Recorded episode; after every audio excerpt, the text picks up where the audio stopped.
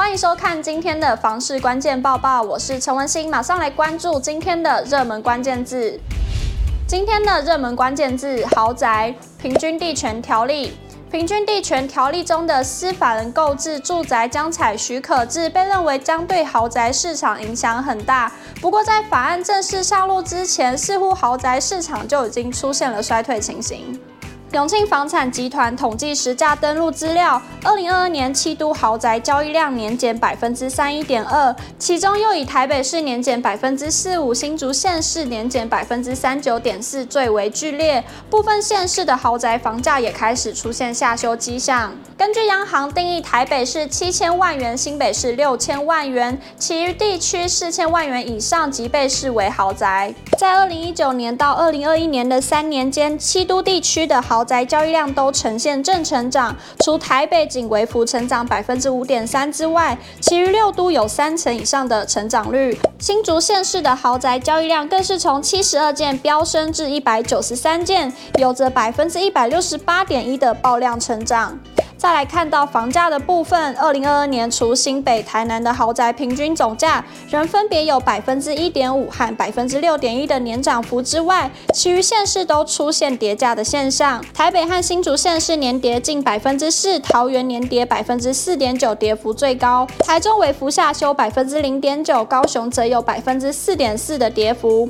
永庆房屋延展中心副理陈金平表示，七都县市豪宅市场量缩已成事实，房价似乎。也难以维持上涨趋势。另外，平均地权条例修正案已经在今年一月三读通过，等执法拟定完成后，有望会在今年上路。新的平均地权条例中，司法人购置住宅将采许可制，可能进一步冲击豪宅市场交易，或许也将为豪宅市场创造出更大的降价空间。未来豪宅市场恐怕会成个案表现，值得持续观察。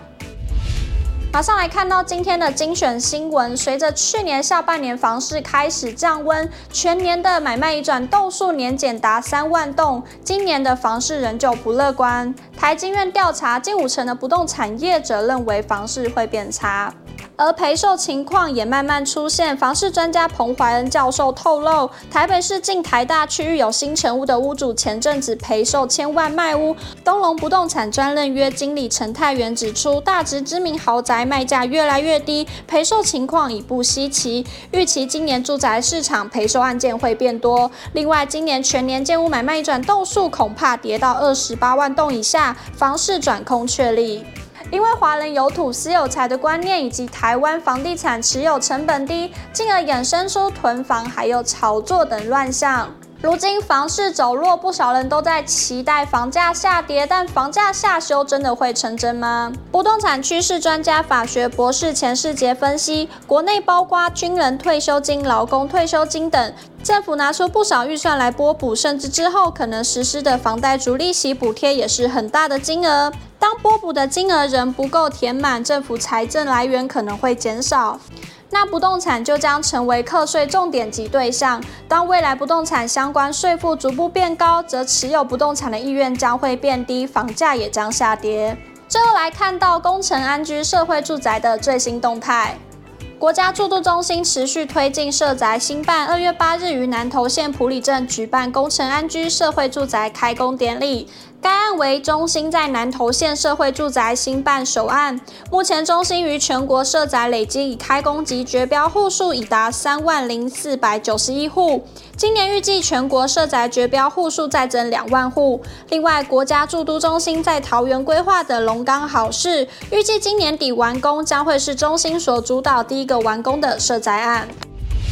今天的买房卖房，我想问有网友提问中古屋卖屋的问题。该名网友表示，目前屋子空着没人住，计划找中介卖掉。屋子中还有一些家具家电，请问应该先一次把屋内东西全部清空，全屋粉刷后再找中介来估价，或者要先请中介先来看看，看他建议怎么样，再来进行整理会比较好呢？有网友回应，可以先请信任的中介评估，同时把你的问题让中介知道，这样会比较好。也有网友回复，清理干净，卖相好，成功率会比较高。如果你想了解更多房市资讯，欢迎点击下方资讯栏里的链接。如果你喜欢今天的影片，请不要忘记按赞、订阅，还有分享，并且开启小铃铛。我们下次再见。